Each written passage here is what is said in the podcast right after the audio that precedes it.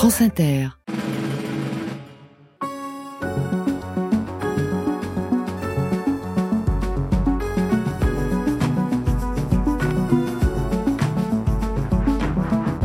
Citoyens et citoyennes, camarades, compagnons, travailleuses, travailleurs, françaises, français.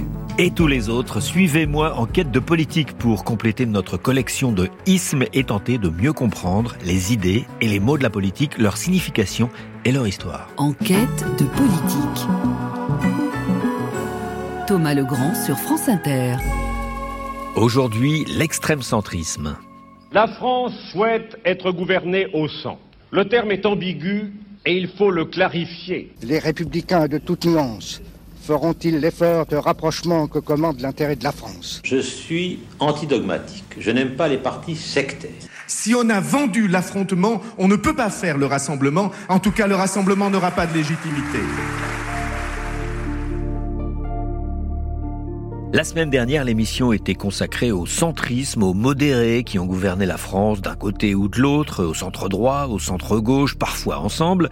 Et cette semaine, nous poursuivons notre exploration du centre, vaste territoire politique dont les frontières évoluent sans cesse, non pas du fait des centristes, mais de celui du positionnement des deux camps classiques de la politique, les conservateurs et les progressistes. Nous poursuivons donc avec un historien qui regarde les choses autrement et qui a une thèse assez singulière et très charpentée, Pierre Serna, professeur à la Sorbonne, spécialiste de la Révolution française. Il est l'auteur de L'extrême centre, le poison français 1789-2019, le titre est explicite, aux éditions Champvallon. Pierre Serna entend démontrer que le centrisme, la recherche du juste milieu, de l'équilibre entre l'excès des uns et l'irresponsabilité des autres, a par paradoxalement toujours généré de l'autoritarisme. La désidéologisation, le pragmatisme, en théorie, devrait être facteur d'apaisement. En réalité, pour son application concrète, le centrisme a besoin invariablement d'un usage excessif des instruments de la coercition.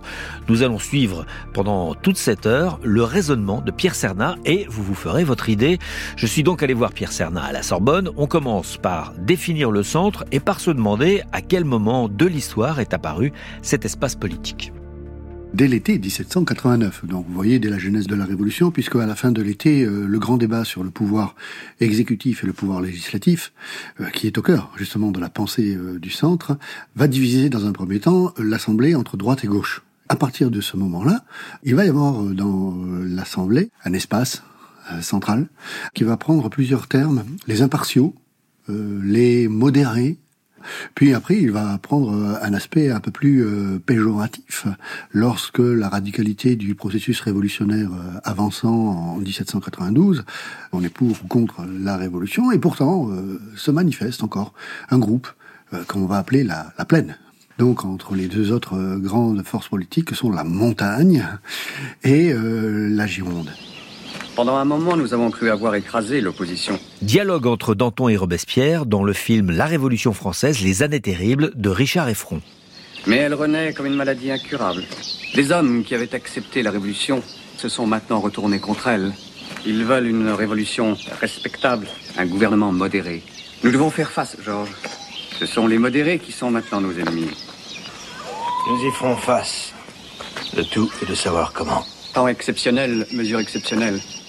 Un petit point sémantique, c'est intéressant parce que vous parlez de la plaine, on parle de la montagne, d'autres parlent aussi euh, du marais. S'agissant du centre, il y a un, tout un vocabulaire topographique, euh, géographique, presque tellurique. Oui, soit la révolution est un volcan, euh, soit la révolution est une tempête. Et la France est un vaisseau. Et justement, cette figure du centre est, est fondamentale parce que le vaisseau dans la tempête évite en permanence deux écueils. Alors ces deux écueils, on les comprend bien, et ils existent encore aujourd'hui, et ils sont constitutifs de notre représentation mentale de l'espace politique. C'est une extrême droite, donc on va appeler euh, les partisans de, de la restauration de la monarchie. Donc l'ordre, la stabilité ou le, ou le, retour en arrière. Ah oui, là c'est euh, on verra des, des philo-monarchistes, euh, on, va des anti-révolutionnaires ou contre-révolutionnaires qui sont un danger pour la révolution. Mais un autre danger pour la révolution, c'est les donc ce que Robespierre appelle les ultra-révolutionnaires, ceux qui veulent tout et tout de suite, c'est-à-dire une république sociale et démocratique, bon, comme on l'appellerait une extrême gauche. Et justement, cette métaphore de six trains révolutionnaires, les sous-révolutionnaires et les ultra-révolutionnaires, les hyper-révolutionnaires. Robespierre manie très très bien à l'automne et à l'hiver 93, permet de comprendre que l'homme d'État doit mener le vaisseau de l'État entre deux écueils. Donc ce n'est pas nommé, il dit pas je suis au centre parce qu'il est révolutionnaire, donc il est dans une forme d'engagement fort. Mais on comprend très très très bien que le bon endroit pour gouverner, c'est être au milieu. Et l'expression qui va qui va arriver après euh, donc la disparition de Robespierre, le dit Thermidor, moment thermidorien, euh, bien évidemment, puis euh, sous le directoire. Alors là, on est sur une nouvelle dénomination qui est le milieu, voire le juste milieu, qui va devenir le grand, grand mot, donc la génération suivante, pour euh, la monarchie euh, parlementaire, la monarchie Louis-Philippard à partir de 1830. Donc on a clairement conscience d'un troisième espace dans la politique qui se construit au fur et à mesure que l'on découvre euh, la vie parlementaire, que l'on découvre les aléas aussi, d'une pensée qui n'a pas encore de colonne vertébrale clairement définie, mais qui se situe justement entre deux paroles qui sont radicales et dont on comprend qu'elles risquent de faire plonger la France soit d'un côté soit de l'autre dans des mesures euh, euh, qui sont toujours euh, plus plus exagérées que la sagesse ne le voudrait et tout un appareil de mots puisque c'est ce qui vous intéresse va apparaître les honnêtes gens qui sont évidemment les gens du juste milieu. Mais mieux que cela, les idéologues du directoire, qui doit sortir de la terreur et en même temps conserver les acquis de la Révolution, inventent un nouveau terme pour remplacer le terme de citoyen. Ils inventent le terme de mitoyen.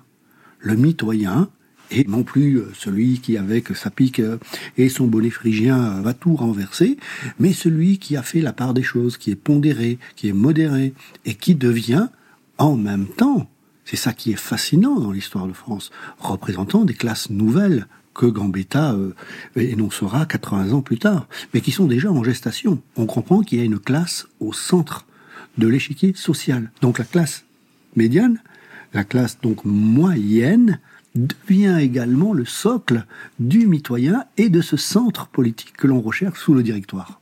Mais alors, euh, Pierre Serna, tout ce que vous nous dites là suggère la modération. On parle d'équilibre, euh, aller dans un sens mais ne pas aller trop loin, ne pas reculer non plus, l'honnêteté, le dépassement. Les termes que vous avez utilisés peuvent euh, résonner avec les termes d'aujourd'hui, le cercle de la raison, ces choses-là, le en même temps. Mais vous démontrez, et d'ailleurs quand on parle de Robespierre, euh, ça, ça saute aux yeux, vous démontrez que c'est pas parce qu'on est du centre, c'est pas parce qu'on se prétend représentant de l'équilibre ou promoteur de, l'équilibre, de la pondération, de la modération, qu'on n'est pas un extrémiste pour autant. Il peut y avoir une politique, euh, j'allais dire radicale du centre, qui n'est pas forcément modérée. Et voilà l'aporie de ce centre-là. Je vous disais au début de la, de la, conversation que la vie politique s'est divisée en France de façon très très forte à l'été 89 sur l'idée de quelles sont les prérogatives du pouvoir législatif et du pouvoir exécutif. Or, ces hommes du centre sont des euh, fins politiques, sont des euh, hommes qui ont eu l'expérience de l'État pendant le gouvernement révolutionnaire. Il fallait lutter contre toute l'Europe et ils ont remporté la guerre. Et en fait, euh, ils se rendent compte que, eh bien, pour pouvoir gouverner, c'est peut-être le pouvoir exécutif qui est peut-être plus important que le pouvoir législatif. Plus efficace, en tout cas. En attendant, plus opératoire. Oui. Comme le disait Barrère, euh, il ne suffit pas de voter les lois, il faut les appliquer. Et donc, à partir de ce moment-là, on va avoir un triptyque qui constitue euh, justement le, mon hypothèse de travail pour définir euh, ce néologisme qui n'existait pas et qui me permet de, de pointer un point aveugle de l'histoire politique française. Un, nous avons des hommes qui manient une rhétorique très euh, très forte, celle de la pondération, la modération. Euh, on n'est plus dans l'anathème, on n'est plus dans l'attaque, on est au contraire dans une sorte de stoïcisme républicain romain qui est rappelé. Euh, chacun est modéré, pondéré, et donc retenu dans, dans, dans ses paroles. Mais cette politique-là est une politique d'hommes qui font partie d'une élite politique et qui se donnent les moyens d'aller d'un côté ou de l'autre. Donc le girouettisme est constitutif de euh, ce centre-là. C'est-à-dire des hommes qui peuvent être euh, plutôt à gauche, plutôt à droite, et puis qui à un moment donné comprennent que, en faisant des alliances au centre, ils vont conquérir le pouvoir.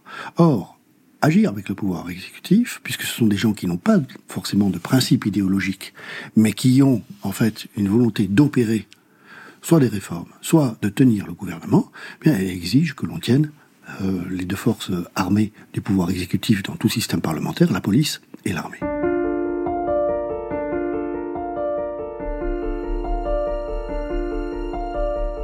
En quête de centrisme cette semaine encore, nous sommes cette fois-ci avec Pierre Serna, historien.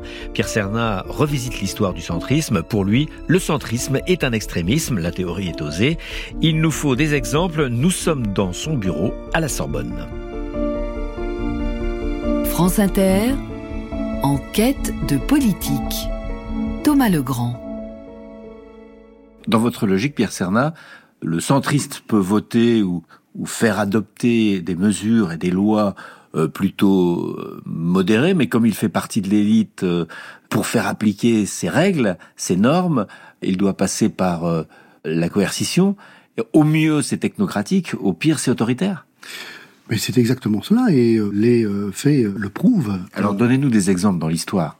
Par exemple, pour moi, le, le, directoire, donc mal connu, donc qui est le premier essai de république euh, parlementaire euh, dans l'histoire de France entre 1795 et 1799. On donc est, là, on est après Robespierre. On est après Robespierre. Après la Terreur. Voilà, on est dans cette période mal connue, écrasée par les deux personnalités de Robespierre et de Bonaparte, mais qui est très importante. Et, on est traumatisé par la terreur. On est traumatisé par la, par la terreur, c'est un vrai traumatisme, on, on essaie d'en sortir, mais tout en construisant une république pour la première fois libérale, avec deux chambres, on l'a oublié, la chambre des, des, anciens et le conseil des 500. Bref, on essaie de faire fonctionner une vraie république. Et ce sont ces euh, tenants du directoire qui vont tenter de construire ce centre. Et pourquoi euh, je dis par exemple qu'il est extrême? Eh bien, c'est-à-dire que quand le libre jeu des élections en 1797 fait arriver des philo-monarchistes à l'Assemblée, puis en 1798, ce qu'on appelle des néo-jacobins, les nouveaux euh, jacobins, on n'hésite pas à casser les élections, on n'hésite pas à faire venir l'armée d'Italie, donc celle de euh, Bonaparte. Donc on utilise, on surutilise la police et la force armée pour maintenir justement cette politique qui se prétend une politique modérée. Donc, on a là une contradiction constitutive, en fait, de ces personnes qui, au centre, face aux responsabilités de la gouvernance, sont obligées euh, d'utiliser euh, des, forces sécuritaires pour maintenir leur pouvoir, voire empêcher le pouvoir législatif, c'est-à-dire l'expression parlementaire du libre vote, de pouvoir euh, s'exprimer. Et, cette et cette mécanique, elle s'est reproduite dans l'histoire, voilà. dans l'histoire, et donc euh, à d'autres occasions. Voilà. Ce qui m'intéressait, en fait, c'était de sortir du, du, du, débat, qui était un petit peu stérile, à mon avis, qui consistait à dire c'est la faute à la droite et c'est la faute à la gauche si ça marche mal dans les institutions politiques françaises. Je crois que c'est un peu plus compliqué. Et je crois que la période du directoire, en faisant entrer directement euh, des forces coercitives comme l'armée à cette époque-là, inventer justement euh, ce qui est une des sorties et une des figures de proue de l'extrême centre, qui est très mou du point de vue idéologique, qui est incarné par le jeune homme qui va sauver la situation. Bonaparte comme sauveur. Et l'histoire longue de la politique française, c'est, comme vous le savez, donc euh, des périodes de crise tout au long du 19e siècle, voire tout au long du 20e siècle, qui fait que lorsque le parlementarisme s'essouffle ou arrive à des périodes de crise, bien, bien souvent on essaie de passer au-delà de la crise politique en inventant un personnage, généralement jeune, généralement plein d'énergie, et qui se dit au-dessus des partis, généralement euh, qui est en fait euh, Girouette euh, lui-même, soit parce qu'il a été une invention de Robespierre, je parle de Bonaparte, euh, soit parce qu'il a été une invention du président Hollande, nous y voilà, nous y, voilà. Vous, allez un peu vite parce que euh, évidemment tout ce que vous nous décrivez, les auditeurs qui nous écoutent attentivement ont des petits flashs avec euh, l'actualité, des jeunes premiers ministres, des jeunes présidents, des inventions comme ça, et puis un discours martial, un discours euh, de réarmement pour justifier une politique pondérée, une politique qui dépasse les clivages. Le parallèle est quasiment trop flagrant. On va y arriver, mais il y a des étapes. Et pour vous, ce qui est important, c'est le consulat.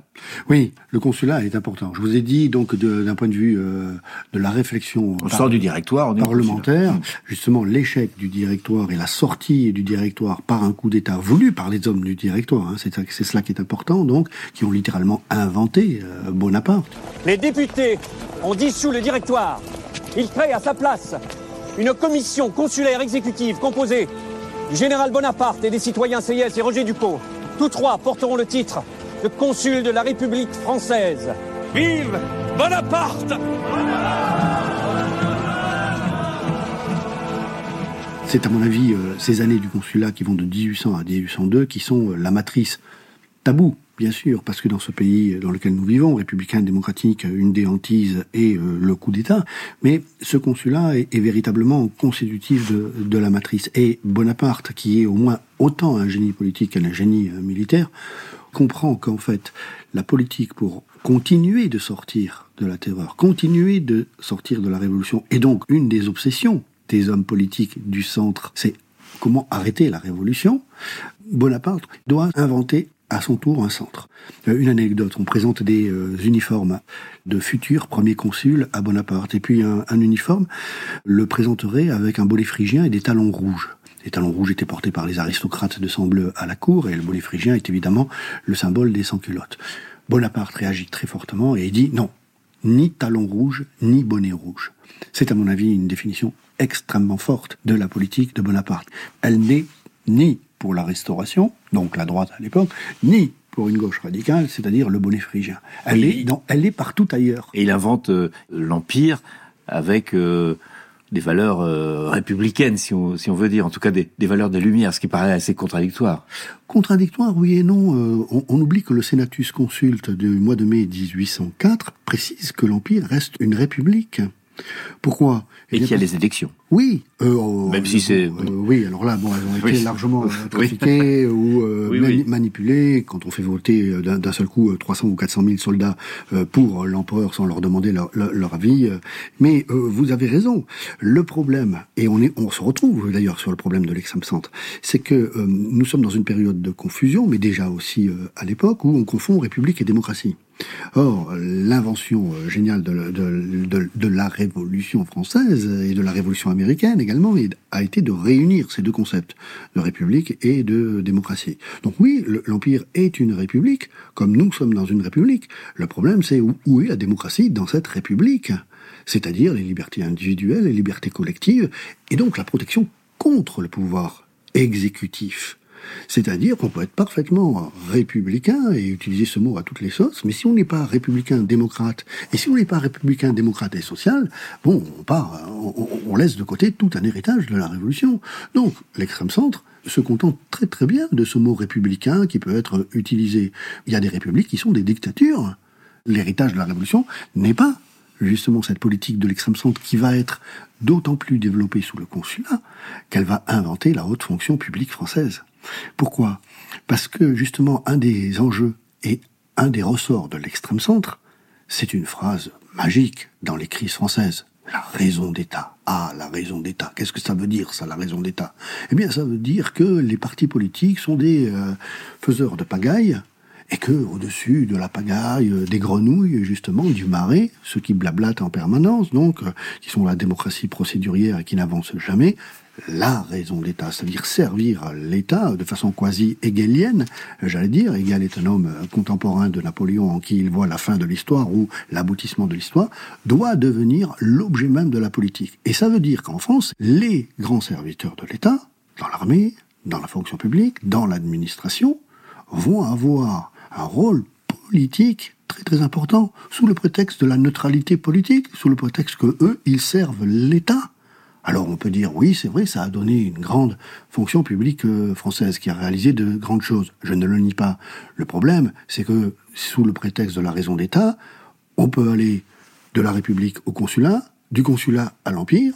Ceux qui avaient voté la mort de Louis XVI, désormais ils vous considèrent comme l'un des leurs. Dialogue entre Talleyrand et Bonaparte, tiré de la série Napoléon pour France 2 en 2002. Ils ont même un titre à vous proposer, Empereur des Français.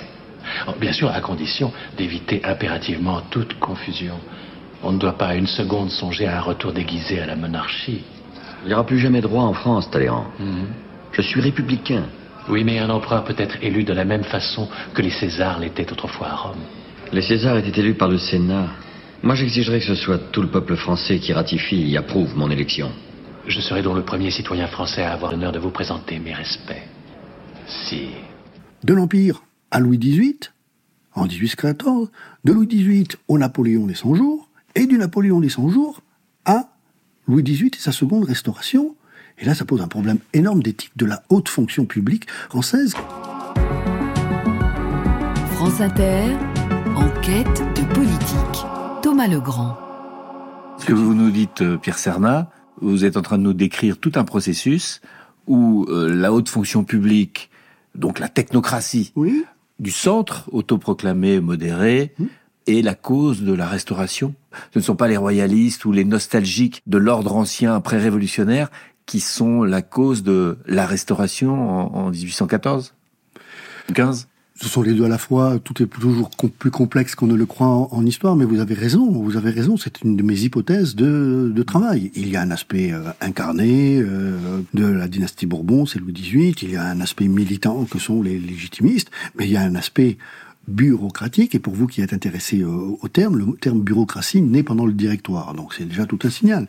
Donc il y a tout un, un appareil d'État qui a été construit progressivement pendant la période révolutionnaire consolidé, massifié, solidifié pendant euh, l'Empire, effectivement, qui va servir très très fortement à cette sorte de neutralité des élites euh, françaises qui ont plutôt euh, intérêt pour justement cumuler aussi euh, des positions euh, de force dans l'appareil d'État. Euh, je rappelle d'abord qu'en 1815 paraît le dictionnaire des girouettes, qui va épingler tout ce personnel-là, plus de 650 grands serviteurs de l'État qui sont nommément dénoncés comme ayant prêté moult serments depuis 1789 à tous les régimes différents.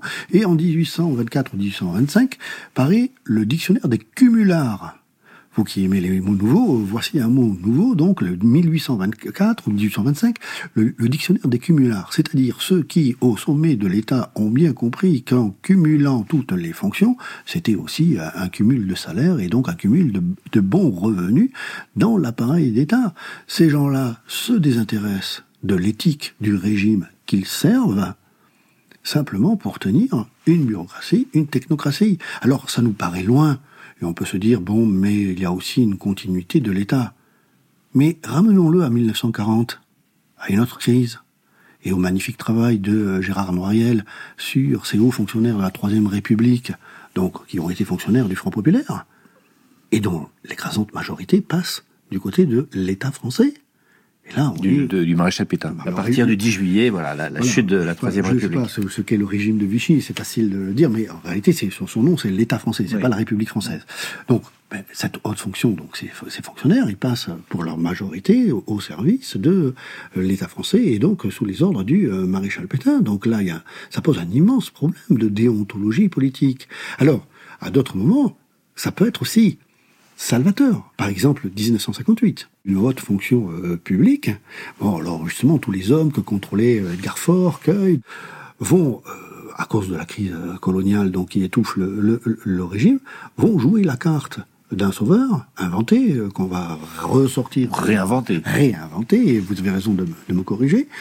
Mais les grands plans les grands tracés économiques. Oui, tout ça, c'était de la quatrième République. C'est de la quatrième République. Mais en même temps, en même temps, Pierre Cernat, euh, sous la quatrième République, qui a été très largement gouvernée au centre, euh, c'était un régime parlementaire. Ce sont des hommes de la quatrième République et des parlementaristes, des, des républicains parlementaristes, parce que autrefois, quand on était républicain, on était parlementariste, qui euh, comme euh, Pierre Mendès France ou Gaston Bonnerville, se sont opposés en 58, mais surtout en 1962, au moment de la réforme pour instaurer l'élection du président au suffrage universel direct, il y a quand même beaucoup de centristes ou de modérés qui étaient très attachés au parlementarisme et qui étaient liés au terrain. On me les accusait même d'être des notables, ils étaient quelquefois cumulards, mais enfin, ils étaient proches du terrain, ils s'opposaient à la tendance que vous montrez. Donc, le centrisme génère aussi euh, son remède Merci de me le rappeler. C'est très important parce que je ne voudrais pas qu'on caricature ou qu'on simplifie ou, euh, mon hypothèse de euh, travail à une expression un peu passe-partout euh, qui est bonne pour toutes les périodes. Tout n'est pas de l'extrême centre. Il y a aussi des vrais modérés. Mais il y a de vrais modérés, bien évidemment. Euh, je ne pense pas que le modem, je ne pense pas que M. Bayrou, on peut être d'accord ou pas d'accord avec M. Bayrou, je ne parle pas de, de, cela, je parle du programme de M. oui, Bayrou. Oui, M. Bayrou ou, ou, ou Mendes France avant, c'était plutôt girondin, ils Exactement, étaient exactement. pour Mais- une mais décentralisation, pour que la société participe plus. Mais, mais- mais tout à fait, c'est ce que je ne cesse de dire à mes étudiants qui parfois, faut croyant me faire plaisir en utilisant l'expression extrême centre à toutes les sauces possibles pour décrire les centres, euh, dévoient euh, ce que j'ai voulu euh, montrer. Bien évidemment, bien évidemment, il existe un véritable centre humaniste, euh, Chrétien, d'ailleurs. chrétien ou non, euh, d'ailleurs, qui recherche un- une, véritable possibilité de euh, gouverner ou d'inventer idéologiquement un centre. Le mien n'est pas celui-là. Le mien décrit des périodes de crise très précises où le système parlementaire étant essoufflé, où la droite et la gauche vieillissant étant perçues dans la population comme étant corrompues, que ce soit vrai ou pas, on a un blocage des institutions qui font réapparaître une ancienne recette apparue depuis la Révolution. Et dans ces moments de crise-là, il y a des hommes qui apparaissent, qui ont l'intelligence politique de stigmatiser la droite et la gauche pour s'inventer eux-mêmes au-dessus des partis, sachant pertinemment que leur politique à eux ne va pas être la recomposition saine d'un jeu euh, parlementaire, mais va être l'obsession de la conquête du pouvoir exécutif pour pouvoir appliquer des réformes très sévères, très lourdes, très dures, dont ils savent qu'ils vont avoir besoin des forces du pouvoir exécutif pour les mettre en place.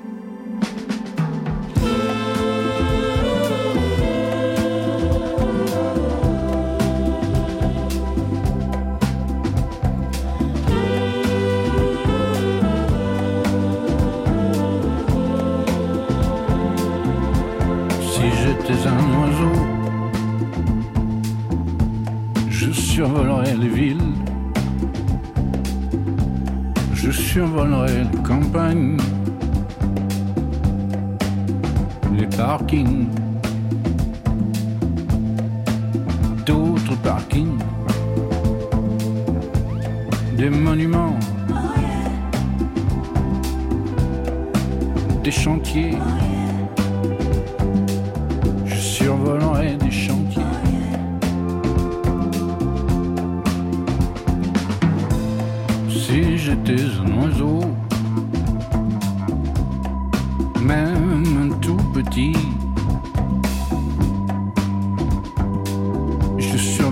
Le pays.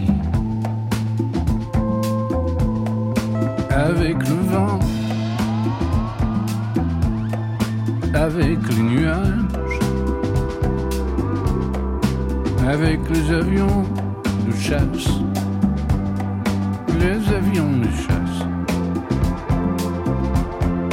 les avions de ligne, je survolerai les vignes, mangerai les raisins, je chierai les pépins le long des cours d'eau, si j'étais un oiseau.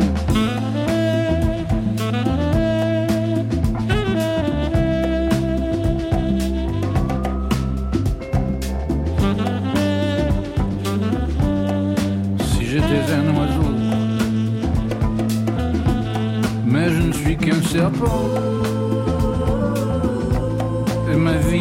Terre. Mon ventre est sur la pierre. Où je ferai ma tombe. Je ne suis qu'un serpent.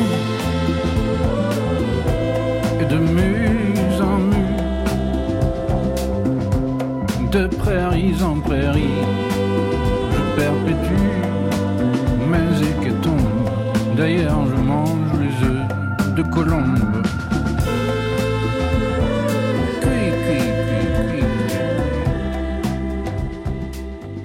Bertrand Belin sur France Inter, Oiseau. On retrouve Pierre Cernat, professeur à la Sorbonne, spécialiste de la Révolution, et sa théorie intéressante, argumentée et audacieuse, le centre, la tentative de dépassement du clivage gauche-droite serait, dans l'histoire, un extrémisme et une affaire d'homme providentiel. Nous en arrivons bientôt au gaullisme, puis au macronisme, deux versions bien différentes du dépassement.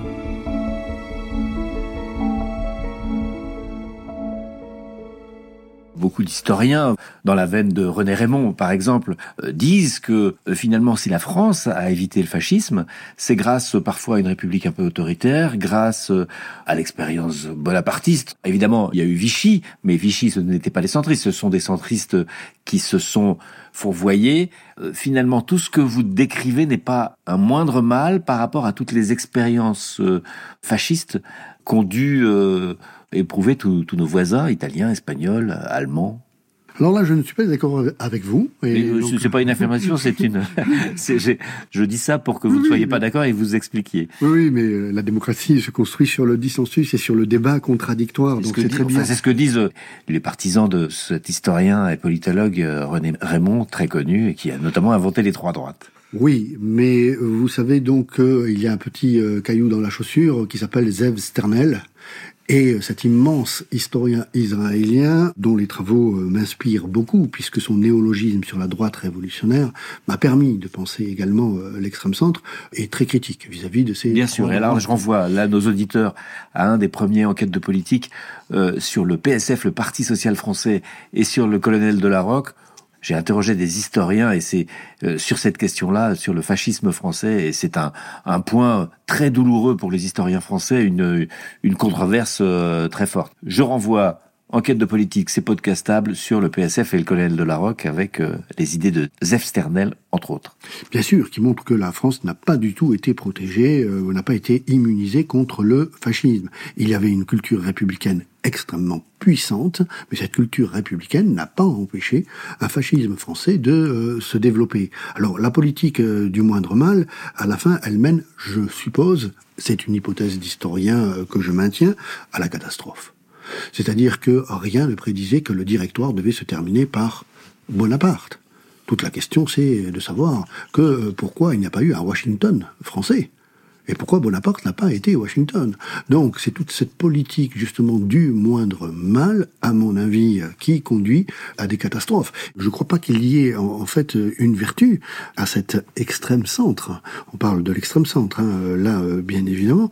Je ne crois pas qu'il y ait euh, de vertu à, cet extrême centre, et encore moins la, vertu de vouloir défendre euh, une république euh, démocratique. Alors, vous faites référence aux différences qu'il peut y avoir entre Robespierre Bonaparte, Louis-Philippe, Louis-Napoléon Bonaparte. Je, pointe les gens qui ont été acteurs de crises politiques où des figures de l'extrême centre ont pu apparaître, mais cette extrême centre est appelé souvent à disparaître. C'est un moment éphémère, comme vous l'avez compris, de crise.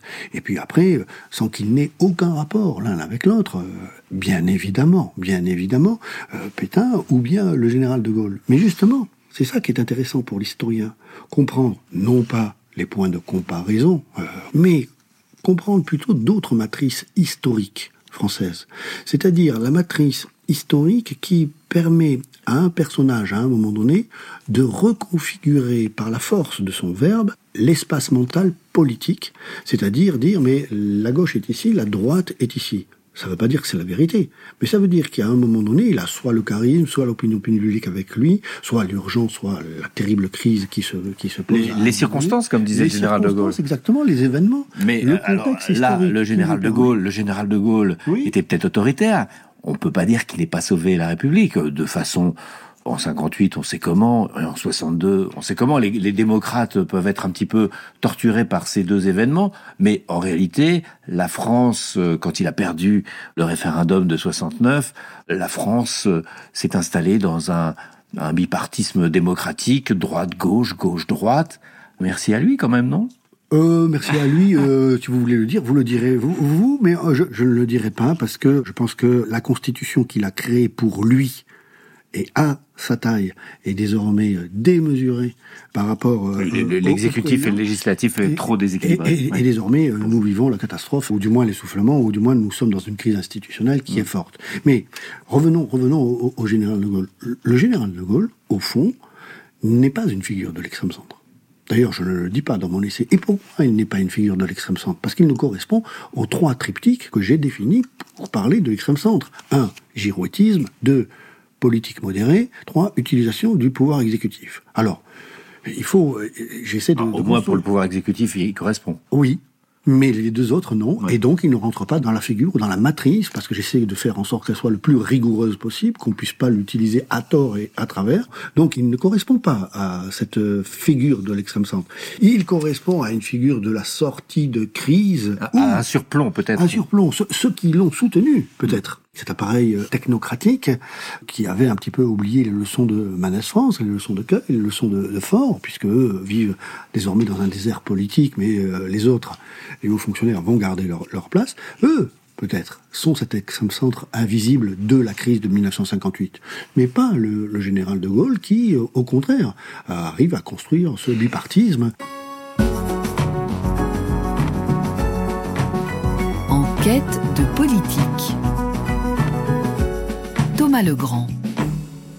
Est-ce que, par exemple, Pierre Mendès France un modéré, un pondéré, un homme de gauche euh, avec des, convictions, une histoire de résistance, euh, un amoureux de la liberté qui a œuvré pour euh, aussi la décolonisation et qui s'est opposé au général de Gaulle, mais qui considérait qu'il pouvait travailler avec des modérés de, de l'autre bord, qui s'est opposé aussi au Parti communiste. Oui.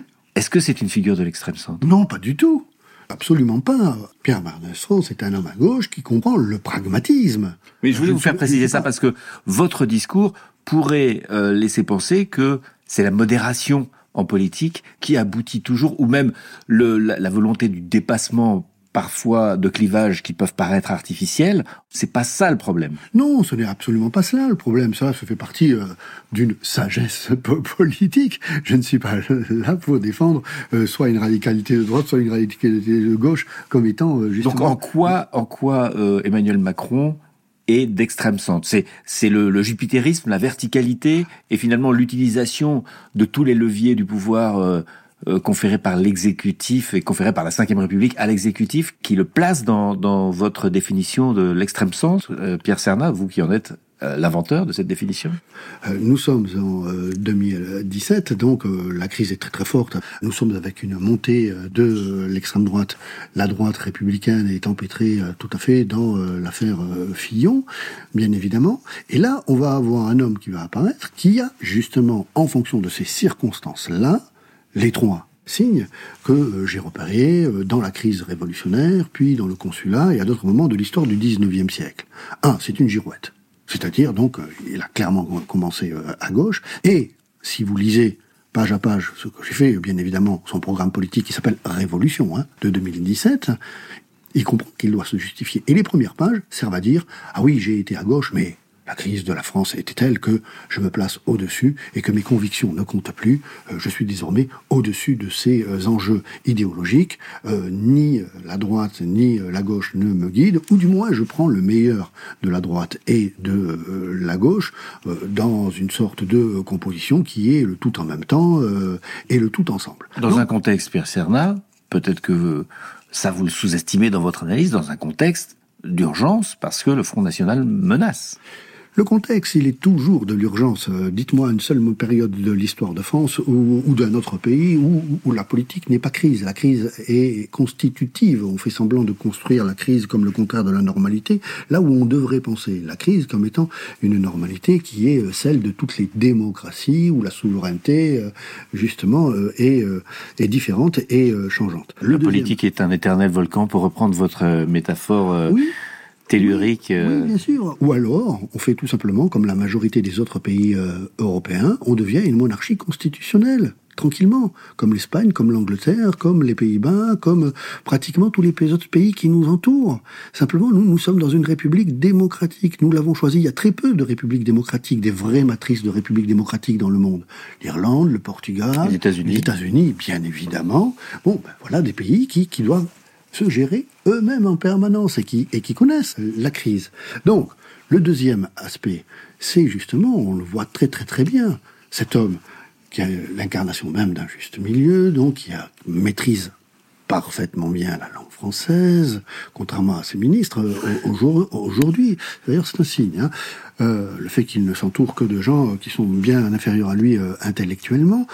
C'est un homme qui veut se montrer pondéré, par rapport à l'extrême droite ou par rapport à Mélenchon euh, qui est aussi présent hein, euh, en, 2000, en 2017. Donc lui est la voix justement de la sagesse par rapport à l'aventurisme de Mélenchon ou par rapport au danger que représente euh, l'extrême droite. Il y a la jeunesse dont vous nous parliez. Il, il, a, il, a, cette jeunesse qui est tout à fait importante, donc il le place dans un imaginaire social français donc comme étant un, un possible sauveur. cette idée de la jeunesse qu'il a réinsufflée en nommant le plus jeune Premier ministre euh, de l'histoire de la République, en plus. Oui, et alors vous avez vu que là, une fois de plus, la matrice révolutionnaire redevient effective, puisque l'accueil du nouveau euh, ministère se fait sur euh, les, phrases absolument sidérantes. Vous êtes des soldats de l'an 2, je ne veux pas de gestionnaires. Tiens, tiens, qui sont les gestionnaires si ce sont les bureaucrates et les grands acteur de l'appareil d'État, je veux des révolutionnaires. Il utilise le mot de régénération, c'est-à-dire un mot du gouvernement euh, révolutionnaire, et euh, de l'audace, toujours de l'audace, encore de l'audace, c'est, si je ne me trompe, une des phrases qui sort de la bouche de Danton. Donc, et une rhétorique. aussi euh, guerrière avec le, réarmement et nous sommes en guerre. Évidemment, donc vous êtes les soldats de l'an 2 du quinquennat. là, je crois qu'on est, on, on puise à pleine brassée dans un imaginaire du gouvernement révolutionnaire de 1793. Le troisième élément qui me fait dire que c'est un homme de l'extrême centre, c'est bien sûr sa volonté d'utiliser la Ve République, non pour la faire vivre selon les règles du parlementarisme, mais selon les privilèges exorbitants qui sont laissés au président de la République. Il y a un détail qui a été tout à fait significatif. C'était le jour où il est devenu officiellement président de la République. C'est le seul président de la République qui est remonté avant de recevoir son investiture les Champs-Élysées dans un commande-car, c'est-à-dire un véhicule militaire. Et il s'est immédiatement présenté, si vous vous souvenez donc le contexte de l'été 2017, du printemps et de l'été 2017 où il est élu, comme un chef, comme le chef d'État militaire comme un chef d'État. Donc, il renvoie d'ailleurs de suite le chef d'État-major euh, des armées, qui n'a pas été évidemment très euh, habile, mais il veut se montrer immédiatement comme un jeune chef qui tient l'appareil euh, militaire. Un président de la République remontait les Champs-Élysées pour ce jour et en ce jour d'investiture à bord d'un véhicule militaire. Absolument, parce que la France est en guerre. Il y a ce qu'on appelle un continuum entre les opérations extérieures et les opérations intérieures. Donc c'est la première fois qu'un président affirme à ce point-là dans la symbolique le fait qu'il est chef des armées. Ça montre d'ailleurs tout le paradoxe de nos campagnes électorales où ces questions sont pratiquement jamais évoquées, alors que ce que le président trouve sur son bureau en arrivant, ce ne sont que des questions de défense, de lutte pour la sécurité des Français, questions internationales. Et ce jeune président, effectivement, synthèse entre le temps moderne, le temps ancien, 2500 ans d'histoire et 39 ans d'âge, toute la symbolique illustre ça. Et d'ailleurs, c'est une des prérogatives dont on le voit et dont il surjoue dans sa communication euh, visuelle qui est très importante. Donc oui, Emmanuel Macron est un homme de l'extrême centre. Mais l'extrême centre a une vie comptée. C'est une notion qui est éphémère. La notion reste, mais le temps de l'extrême centre est toujours court. C'est toujours le, temps d'un homme, en fait, ou d'une personnalité C'est le temps d'une crise dénouée avant que euh, l'extrême centre abatte son véritable visage et qu'il le ramène vers une droite autoritaire. Donc, ce que vous nous dites, euh, Pierre Serna, c'est qu'on va vers une droite autoritaire. C'est qu'en 2027, Marine Le Pen va gagner. Voilà ce que vous nous prédisez si vous prolongez les lignes de l'histoire Écoutez, je ne suis pas Madame Soleil et l'historien s'occupe plutôt du passé que du futur. Oh, c'est pratique ça. mais vous avez exactement compris ma position. Alors peut-être que là, le journaliste qui s'occupe du présent en demande trop à l'historien qui s'occupe du passé. Donc on verra. Mais, j'ai répondu quand même. Oui, oui, mais je vous ai répondu et tous les historiens ne le font pas à notre micro, donc euh, je vous en remercie, Pierre Serna. Mais ce que je voulais bien préciser avec vous, c'est que, en fait, vous, vous considérez donc euh, il faut une droite, une gauche, et que elle peut être euh, radicale ou elle peut être euh, modérée, mais pour ceux qui voudraient que la politique soit plutôt modérée, il devrait plutôt faire confiance au centre gauche ou au centre droit. Par exemple à, à Giscard ou à Mendès. Il faudrait retrouver un Giscard pour ceux qui préfèrent le centre droit et un Mendès pour ceux qui préfèrent le, le centre gauche, plutôt que quelqu'un qui prétend enjamber cette séparation, même si elle peut leur paraître artificielle. C'est exactement cela. Euh, la France a une longue culture, une longue politisation des Français qui s'est construite euh, depuis 1789 euh, au fond. Je comprends qu'il y ait des gens qui fassent partie d'une droite républicaine et que cette droite puisse avoir un éventail, un faisceau de sensibilités différentes du centre droit à une droite provinciale, conservatrice, euh, qui souhaiterait plus d'autorité, euh, tout comme je comprends qu'il y a une famille à gauche qui est née sous la Révolution, qui va d'une gauche modérée à une gauche vraiment sociale et démocratique. Pour qu'il y ait république, il faut qu'il y ait des républicains. On l'oublie un peu trop souvent. Être républicain, ça veut dire avoir une conscience civique et avoir une culture politique. Donc moi je suis tout à fait pour qu'il euh, y ait un clair débat où finalement un parti soit plutôt du côté, on va le dire entre guillemets, euh, du progrès, ça ne veut pas dire que la droite n'est pas du côté du progrès, un autre parti plutôt conservateur, un parti plutôt pour l'ordre, un parti plutôt pour les libertés. Ça permet de construire des repères, ça permet de construire une culture politique, ça permet aux citoyens de choisir librement. Ça peut marcher, Pierre Serna, dans un, un système politique ou un environnement ou un écosystème euh, politique même médiatique qui génère un bipartisme, une bipolarité. Là, on est dans une tripolarité. Donc, euh, l'alternative euh, à trois branches est compliquée, soit la gauche radicale, la droite radicale ou un centre qui finit en extrême centre. On n'a le choix que entre des extrémismes quand on est dans une tripolarité? Bien, quand on est dans une période de crise, on voit en fait cette tripolarité qui a existé depuis, on revient au début de l'émission, depuis l'été 1789, donner une place qui relève de l'anomalie à ce centre qui essaie, pour exister, de pousser sur ces franges radicales, la droite et la gauche. Vous savez, c'est mécanique. C'est une fois de plus une histoire d'échiquier. Si le centre veut être très très important, il doit pousser la droite et la gauche à se radicaliser. Maintenant, on peut espérer quand même. Euh, nous sommes dans une. Moi, je suis un homme des Lumières, donc qui travaille sur la Révolution française, et je crois à la perfectibilité.